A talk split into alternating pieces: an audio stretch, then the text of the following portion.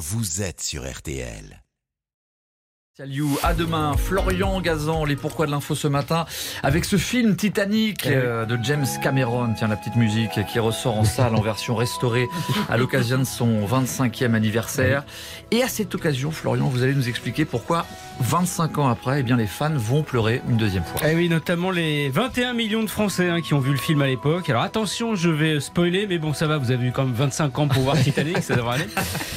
La première fois, donc, ils avaient euh, pleuré après le naufrage en voyant Jack, alias euh, Léo DiCaprio, mourir, alors qu'il était persuadé qu'il y avait de la place pour deux sur la planche où était Rose. hein, vous vous Bah, souvenez, oui. Personnellement, je pense qu'il y avait de la place Ah, pour. Jack. Bah, Il n'était pas bien gros en plus. Bah non, vous n'êtes pas le seul, Olivier. Des hordes de fans hein, sur les forums internet pensent comme vous depuis 25 ans, à tel point que James Cameron a dû se justifier. Ouais. Alors déjà en 2012, il expliquait que c'était pas un problème de place, mais de flottabilité. Bon, ouais. Personne n'a été vraiment convaincu. Alors, eh ben, il a sorti les grands moyens et c'est pour ça que les fans vont pleurer une deuxième fois, mais pas pour les mêmes raisons. C'est-à-dire Bah, pour en avoir le cœur net, donc James Cameron a décidé de retourner la scène dans exactement les mêmes conditions, à une eau à moins de degrés, une planche à l'identique de celle de Titanic, c'est cette porte là, deux cascadeurs avec exactement le même poids et la même corpulence que Jack et Rose, truffés de capteurs pour analyser en temps réel les réactions de leur corps et pour accompagner un expert en hypothermie. Et alors, il s'est passé quoi Ah oui, alors.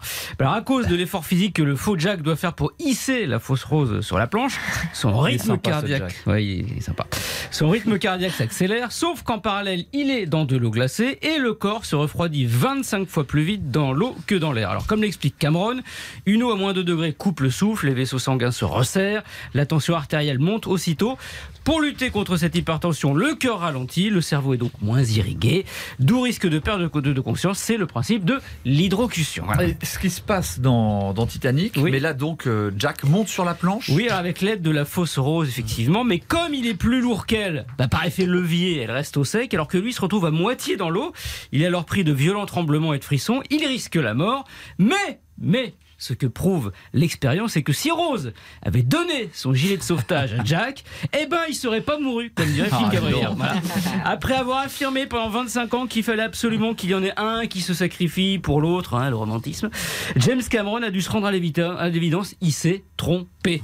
Donc je propose qu'on fasse une cagnotte litchi pour financer le retournage de la fin de Titanic et que James Cameron nous rembourse nos frais de Kleenex.